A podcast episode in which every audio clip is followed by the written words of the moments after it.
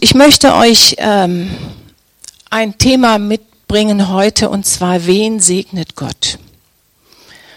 Können wir die erste Folie mal? Ja, genau. Wen segnet Gott? Ich will dich segnen und du sollst ein Segen sein. Gott möchte dich segnen. Was bedeutet denn Segen? Was würdet ihr sagen? Wann fühlst du dich gesegnet? Was ist gesegnet? Keiner? Ja, Sprachen. Ja.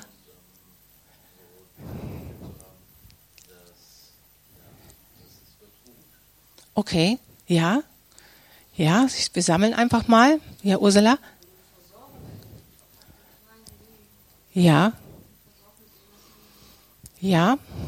Okay, Martina? Zum Beispiel. Ja, okay, ja.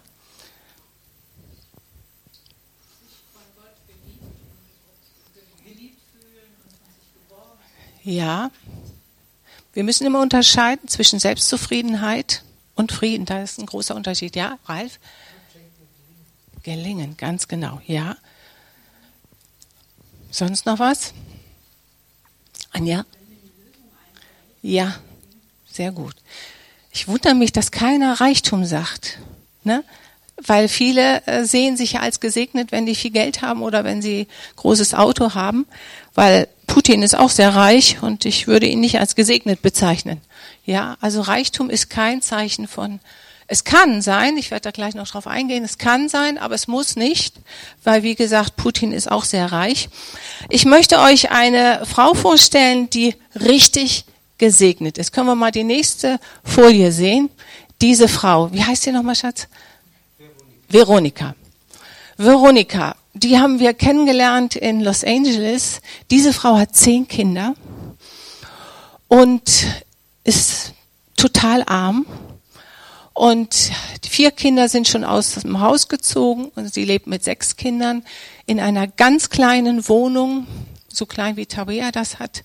Ähm, die Kinder sind oben auf einem Etagenbett, ich glaube drei in einem Bett, und die Eltern schlafen auf dem Boden, damit die Kinder auf dem Bett schlafen können. Und sie sagt, ich bin so gesegnet.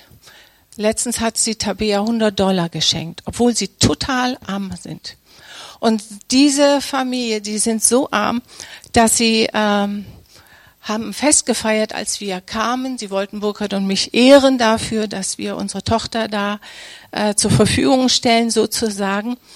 Und können wir mal das nächste Bild sehen? Da seht ihr, wir feiern da richtig äh, Sidewalk. Sie ist da mit ihrem Mann.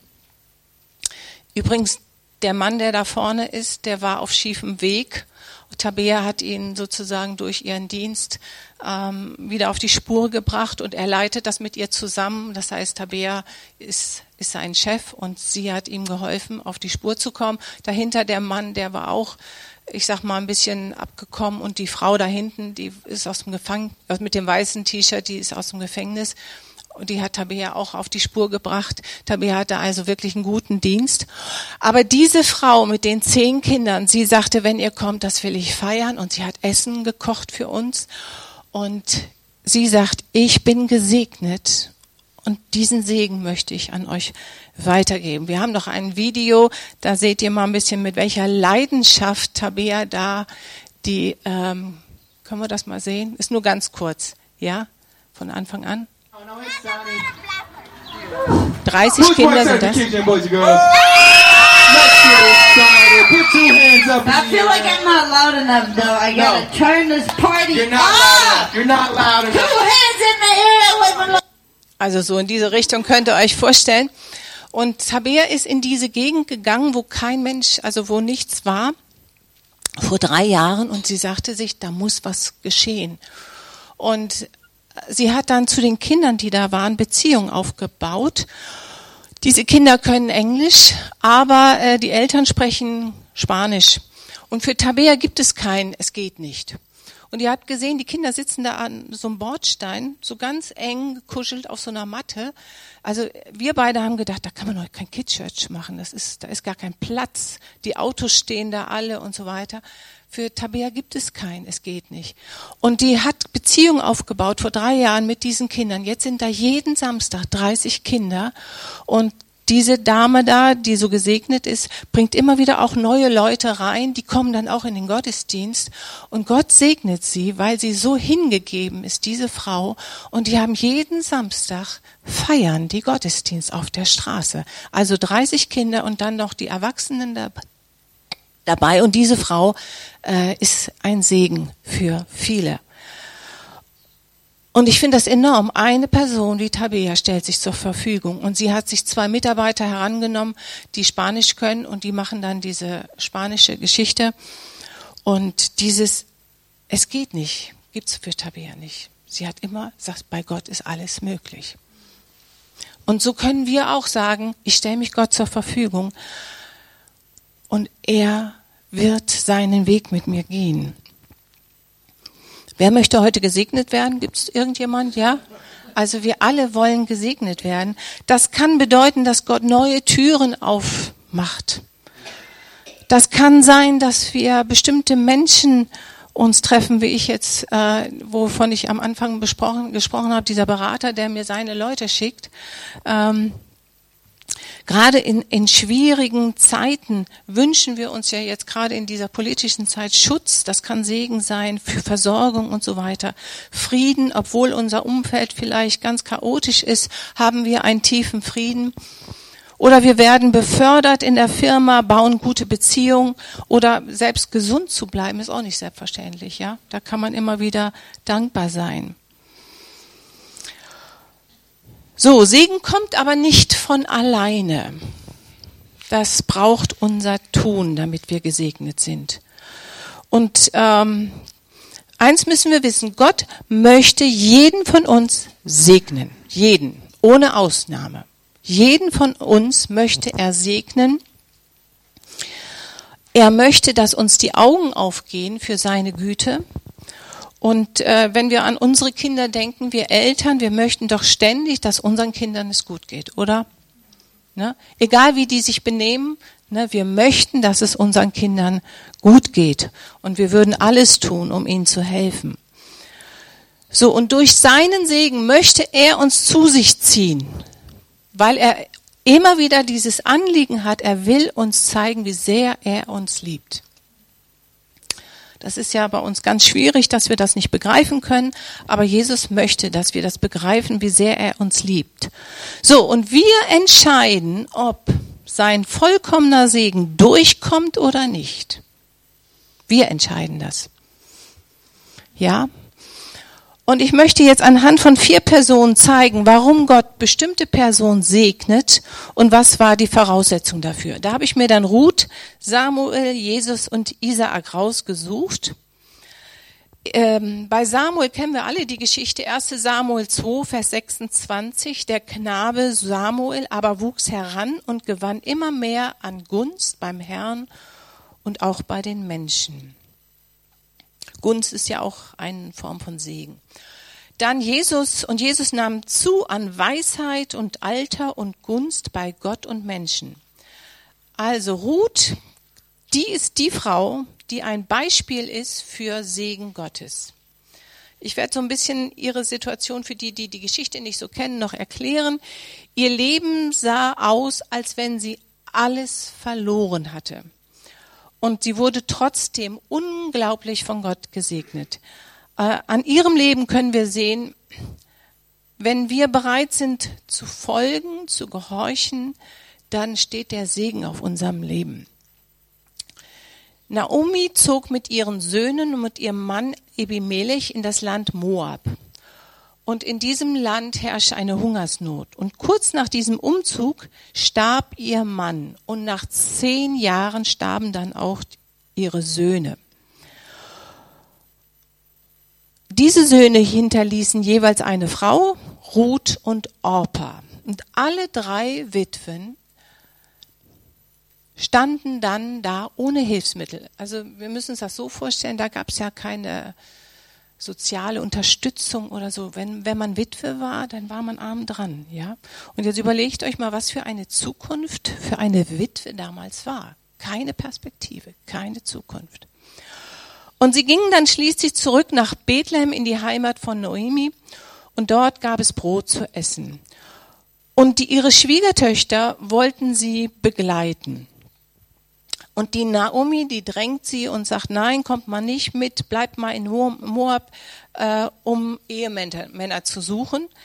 Aber Ruth entschied sich mit Naomi mitzugehen und Orpa blieb zurück in Moab. So, beide Frauen weinten bei dem Abschied. Das ist ganz wichtig für gleich. Das äh, merkt euch das. Beide Frauen weinten. Und Orpa küsste ihre Schwiegermutter und kehrte zurück zu ihrem Volk und ihren Göttern. Ruth dagegen ging mit Naomi zurück und sagte, wenn du gehst, da wo du hingehst, da will ich auch mitgehen. Dein Volk ist mein Volk, deine Götter sind meine Götter. Und also ging Ruth und Naomi gingen zu zweit weiter, völlig arm. Müsst ihr euch vorstellen, wie die Flüchtlinge jetzt, ne? Die hat alles verlassen und geht in ein in ein neues Gebiet, was sie gar nicht so kannte und vertraut Gott. Und Ruth sagte, ich werde aufs Feld gehen und aufsammeln, was die Schnitter liegen gelassen haben. Und das war eine gefährliche Arbeit damals, weil die Frauen meistens vergewaltigt wurden. Ähm, das war nicht ohne. Ja, und Ruth landete zufällig, sagt die Bibel, auf dem Feld von Boas, ihrem Verwandten. Und Boas war verwandt mit Ebimelech, dem früheren Mann von Noemi. So, und später heiraten Ruth und Boas. So habt ihr so ein bisschen die Geschichte. Äh, und Ruth hätte niemals gedacht, zu der Zeit, dass das Feld, das auf dem sie gesammelt hat, dass das ihr später gehören würde und dass sie durch Boas eine Frau wird in Israel mit großem Einfluss. Das hat sie zu dem Zeitpunkt nicht gewusst. Und ich habe mich gefragt, warum hat Gott sie so sehr gesegnet? Was müssen wir tun, damit Gott uns segnet? Was ist die Voraussetzung? Warum hat Gott sie mehr gesegnet als Orpa? Waren ja zwei Frauen. Was ist die Voraussetzung, um gesegnet zu werden? Und bei Ruth wird es sehr sichtbar, sie hatte eine tolle Herzenshaltung. Und es ist die Herzenshaltung, die Segen bewirkt oder nicht. Und da sind wir gefragt, was haben wir für eine Herzenshaltung? So, alle vier, die ich jetzt euch beschreiben werde, haben alle die Voraussetzung, gehabt, um von Gott gesegnet zu werden. Ruth, Samuel, Isaac und Jesus haben alle die gleiche Charaktereigenschaft und das ist Hingabe. Das gilt auch für prophetisch dienen, äh, dass du bereit bist, den Willen Gottes zu tun. Hingabe, das ist ein ganz wichtiger Punkt, damit Gott dich segnen kann. Als Naomi Ruth drängte, mit Orpa zurück in ihre Heimat zu gehen, sagte Ruth, hast du jetzt die nächste Folie? Besteh nicht darauf, dass ich dich verlasse. Ich will mich nicht von dir trennen. Wo du hingehst, da will auch ich hingehen. Wo du bleibst, da bleibe ich auch. Dein Volk ist mein Volk und dein Gott ist mein Gott. Wo du stirbst, will auch ich sterben und begraben werden. Nur der Tod kann mich von dir trennen. Wahnsinn, was für eine Herzenshaltung. Ja, dass sie bereit ist, alles aufzugeben und begleitet die Naomi. Das sehen wir dann auch bei Samuel. Samuel war ein ungemein gehorsames Kind, also unwahrscheinlich hingegeben. Hast du schon die nächste? Ja, Samuel 3, Vers 9. Darum wies Eli ihn an, geh und leg dich wieder hin. Also ähm, Samuel hatte schon vorher die Stimme Gottes gehört. Und wenn dich noch einmal jemand ruft, dann antworte, sprich Herr, ich höre, ich will tun, was du sagst. Also ging Samuel wieder zu Bett.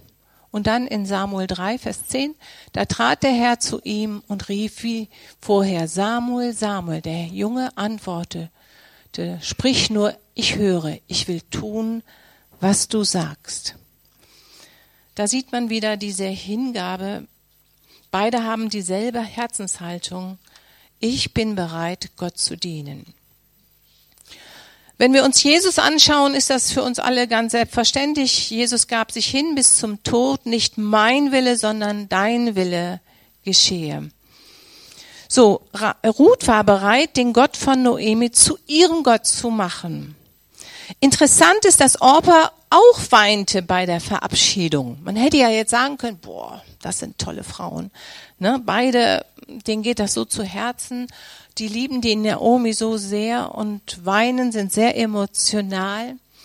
Und das findet man bei Bekehrungen ganz oft, dass Menschen bei der Bekehrung so inbrünstig weinen und du denkst, boah, der hat aber Jesus lieb. Aber nach Wochen vergessen sie Jesus wieder. Sie sind dann wieder zurückgegangen in ihr eigenes Muster und Emotionen alleine reichen nicht, um Jesus nachzufolgen, sondern es ist eine ganz klare Entscheidung, die ich treffe.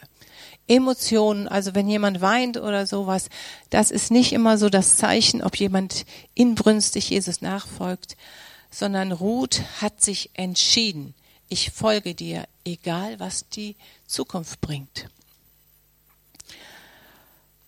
Ruth sagt in zwei, äh, Kapitel 2, Vers 11, da steht, da antwortete Boas und sagte zu ihr, es ist mir alles genau berichtet worden, was du an deiner Schwiegermutter getan hast nach dem Tod deines Mannes, dass du deinen Vater und deine Mutter und das Land deiner Verwandtschaft verlassen hast und zu einem Volk gegangen bist, das du früher nicht kanntest.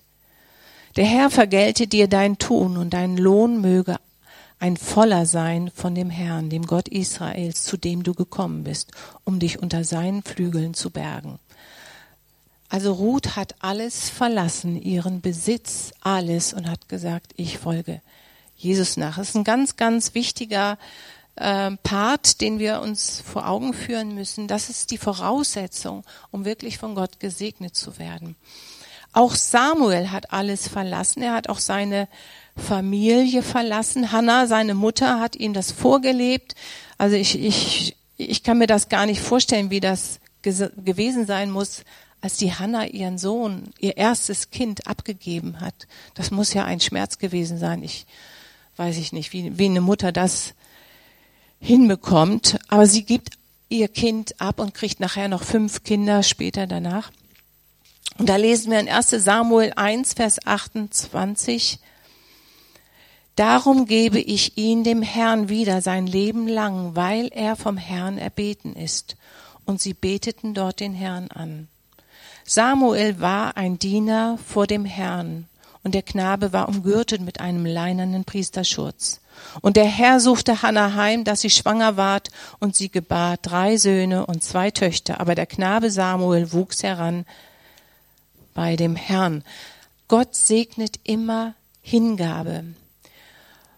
Und Hannah gibt ihre, ihren Sohn ab und wird gesegnet mit fünf weiteren Kindern und Samuel verlässt seine Familie. Das muss man sich auch vorstellen. Ne?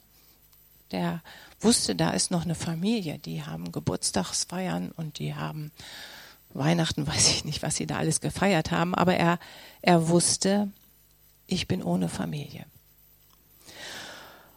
Ruth hat sich nicht für Gott entschieden, weil sie einen materiellen Vorteil sich gesucht hat. So nach dem Motto, irgendwie wird er mich dann versorgen. Sie hatte ja alles verloren, ihren Mann, Schwiegervater und Schwager. Und sie und Naomi waren ohne Zukunft, alles verloren. Aber sie war fest entschlossen, ich gehe mit Naomi nach Bethlehem, egal was da auf mich zukommt. Nur mit dieser Entschlossenheit konnte sich Jesus wirklich folgen.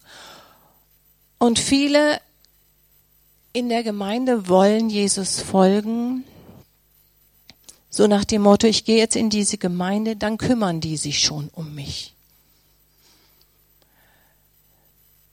Viele folgen der Versorgung von Jesus, aber folgen nicht Jesus. Und deshalb erleben sie auch keine Segnungen. Sie wundern sich, dass sie nicht gesegnet werden, weil sie eine Versorgungsmentalität haben. Und das lesen wir, und das ist jetzt ganz wichtig, das lesen wir in Markus 6, Vers 41. Da versorgt Jesus das Volk mit Brot. Und da steht, und er nahm die fünf Brote und zwei Fische und sah auf zum Himmel, dankte und brach die Brote und gab sie den Jüngern, dass sie sie ihnen austeilten. Und die zwei Fische teilte er unter sie alle. Und sie aßen alle und wurden satt. Und sie sammelten die Brocken auf, zwölf Körbe voll und von den Fischen. Und dann weiter später in Vers 52, denn sie waren um nichts verständiger geworden angesichts der Brote, sondern ihr Herz war erstarrt. Also es ist erstaunlich. Jesus versorgt sie mit Brote und da steht, ihr Herz war erstarrt. Wenn ich Jesus folge, weil ich versorgt werden möchte, dann darf ich mich nicht wundern, dass mein Herz erstarrt. Und Gott reagiert immer auf Herzenshaltung. Das ist ganz wichtig, denn das sieht kein Mensch. Aber Gott sieht das Herz.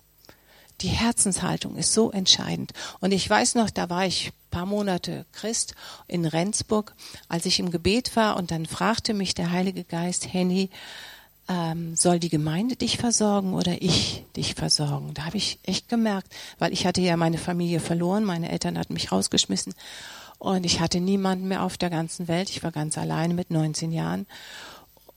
Und dieser Gedanke, ja stimmt, ähm, tief im Herzen war schon, wenn ich in dieser Gemeinde bleibe, die versorgen mich. Und da musste ich mich richtig davon lösen und sagen, Jesus, ich folge dir nach. Denn die Bibel spricht ausdrücklich in Sprüche 4, mehr als alles andere, achte auf dein Herz, denn daraus quillt das Leben. So, welche Herzenshaltung haben wir? Gott will uns durch das Herz leiten. Und deshalb wie soll er dich leiten können, wenn ihm dein Herz nicht gehört? Wenn ihm dein Herz nicht gehört, dein ganzes Herz, dann wirst du ihn nicht hören können. Dann wird er dich nicht leiten können. Und wir kennen das alle, dass das Herz manchmal so schwer ist. Also ich kenne das. Wenn die Nöte so groß werden, dann wird alles so bleiern, so schwer so viel anderes, was, was einen bedrücken will. Nochmal, viele folgen Jesus nur nach, um versorgt zu werden und ihr Herz bleibt kalt und die Hingabe bleibt aus. So, nochmal, warum folgen wir Jesus nach? Ich habe mich das auch gefragt und ich habe mir auch gesagt, ja klar, ich will in den Himmel. Ne? Schon schlecht, wenn man das nicht weiß, ob man in den Himmel kommt. Ich will in den Himmel. Und natürlich will ich auch versorgt werden, möchte ich auch. Ja? Und jetzt gerade in dieser Kriegszeit, sage ich jetzt mal, möchte ich auch beschützt werden, möchte ich auch. Ne? Das ne? kann man ganz ehrlich zu sich selbst sein und sagen, klar. Aber ich möchte mein Leben ihm geben. Er hat sein Leben mir gegeben also das heißt, er ist für mich gestorben und ich möchte, dass er mich führt und leitet. Weil Jesus hat gesagt in Johannes 6, Vers 56, wer mein Fleisch isst und mein Blut trinkt, bleibt in mir und ich in ihm. Wie der lebendige Vater mich gesandt hat und ich lebe um des Vaters willen, so auch wer mich isst, der wird auch leben um meinetwillen. Dies ist das Brot, das aus dem Himmel herabgekommen ist. Nicht wie die Väter aßen und sterben, starben. Wer dieses Brot isst, wird leben in Ewigkeit. Und in Johannes 6, Vers 66 steht, viele seiner Jünger folgten ihm nicht mehr nach. Und Jesus fragt, wollt ihr auch gehen? Und Petrus sagt, wohin sollen wir gehen? Nur du hast Worte des Lebens. Und ich möchte euch anhand zwei Bibelstellen einfach mal klar machen, wie dringend Gott uns segnen möchte, weil er sich durch uns verherrlichen möchte. Gott freut sich, wenn er uns segnen kann. Er freut sich, wenn, ist ja bei uns auch so, ne, wenn wir, also wir, wir haben ja jetzt nächsten Sonntag die Einsegnung, denkst du auch, der Junge hat noch nichts geleistet und alle überlegen, was schenkt man ihm denn, ne? So, ne? Er hat nur noch in die Windel gekackt, hat noch nichts gemacht, gar nichts und man überlegt schon, wie kann man ihm eine Freude bereiten? Und so ist Gott auch. Er möchte jeden von uns segnen. Und nochmal, wir können den Hahn aufdrehen oder zudrehen, ja? Können wir mal die nächste Folie lesen, die ist sehr wichtig. Ach, das Schwarze kommt nicht so gut durch, aber ich lese es euch vor. Markus 10, Vers 28. Da sagte Petrus zu Jesus, siehe, wir haben alles verlassen und sind dir nachgefolgt. Und Jesus antwortete, Amen, ich sage euch, jeder, jeder, ohne Ausnahme, der um meinetwillen, wirklich um meinetwillen, das ist ganz wichtig, und um des Evangeliums willen Haus oder Brüder, Schwestern, Mutter, Vater, Kinder oder Äcker verlassen hat, wird das Hundertfache dafür empfangen. Jetzt, nicht später im Himmel, sondern jetzt, in dieser Zeit, wird er Häuser und Brüder, Schwestern und Mütter, Kinder und Acker erhalten, wenn auch unter Verfolgungen und in der kommenden Welt das ewige Leben. Viele Erste werden Letzte sein und die Letzten Erste. Das nächste machen wir jetzt gleich später. Hier sehen wir, Gott möchte heute segnen, nicht erst im Himmel, nicht erst äh, so nach dem Motto, im Himmel wirst du dafür belohnt. Und es ist ein Riesenunterschied, ob ich Jesus höchst persönlich nachfolge, weil ich ihn liebe, oder ob ich einfach nur Gemeindemitglied bin. Jetzt möchte ich auf den Segen von Isaak noch hinweisen. Isaak war auch hingegeben und da war eine Hungersnot und ähm, er wollte äh, zu Abimelech, dem König, nach Gera gehen und da ist ihm Gott erschienen und da steht, in 1. Mose 26, Vers 2, da erschien ihm, dem Isaak, der Herr und sprach, geh nicht nach Ägypten hinunter, bleib in dem Land, das ich dir nenne. Halte dich als Fremder in diesem Land auf. Ich werde mit dir sein und dich segnen. Mit deinen Nachkommen werden alle Völker der Erde sich segnen, weil Abraham auf meine Stimme gehört und weil er auf meine Anordnung, Gebote Satzung und Weisung geachtet hat. Und jetzt kommt's. Isaac säte in diesem Land, obwohl da ja Hungersnot war, und er erntete in diesem Jahr hundertfältig, da haben wir es wieder wie im Neuen Testament, hundertfältig. Der Herr segnete ihn, der Mann wurde reicher und reicher, bis er sehr wohlhabend war. Hier sehen wir, ähm, Gott segnet durch Reichtum. Das muss aber nicht immer sein. Du kannst auch bettelarm sein und total gesegnet sein. Ähm, Isaac war gehorsam, er blieb, obwohl Hungersnot da war. Und das muss man sich mal vorstellen, da ist eine Hungersnot und er setzt den Samen. Was für ein Glauben. Also wenn da so eine Hungersnot ist und sämtliche Leute verlassen das Land und er setzt den Samen, ja, das ist ein bewundernswerter Glauben und Gott hat es gesegnet. Und sicherlich haben ihn seine Freunde alle angesprochen, wie kannst du Samen setzen in so einer Hungersnot? Das ist ja völlig Banane. Ja, aber die Bibel spricht auch hier davon, dass Isaac hundertmal so viel geerntet hat. Also es ist typisch, wenn Jesus sagt, du wirst hundertfach ähm, belohnt, dann setzt es aber auch voraus, dass du bereit bist, seinen Willen zu tun. Und wir denken immer, Gott zerdrückt uns so wie so eine Zitrone, gib deine Talente und leiste viel und mach. Und äh, hoffentlich ist Gott irgendwann mal zufrieden mit uns. Aber es geht darum, dass wir uns hingeben und Gott will uns auch beschenken. Denn dann kommt auch die Freude. Also wenn ich sehe, die Tabea, was die da für eine Freude haben in ihrer Armut, ja. Ähm, und die Frage ist manchmal, was müssen wir abgeben, damit Gott uns was geben kann? Das ist ja bei Kleinkindern auch so. Du sagst denen ja auch nicht, gib mir das Messer, sondern wenn das Kind ein, ein, großes Messer in der Hand hat, dann gibt man ihm vielleicht, was weiß ich, einen Apfel oder so, sagst hier, das kriegst du und gib mir das Messer, das ist gefährlich für dich. Und Gott möchte, dass wir manchmal was abgeben, damit er uns was Besseres geben kann. Und wir halten manchmal an so Kleinigkeiten fest, weil wir denken, Gott nimmt uns was Besonderes weg. Ich habe viel abgeben müssen in meinem Leben, habe aber viel, viel Besseres bekommen.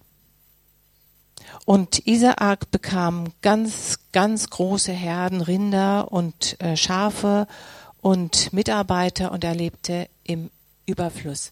Und Paul hat mal einen guten Satz gesagt, den habe ich mir aufgeschrieben. Reich wird man nicht durch viel Arbeit, sondern durch die richtigen Entscheidungen, die man trifft. Und das ist wahr. Ja, wir Deutschen, wir arbeiten und arbeiten, aber wir treffen oft falsche Entscheidungen.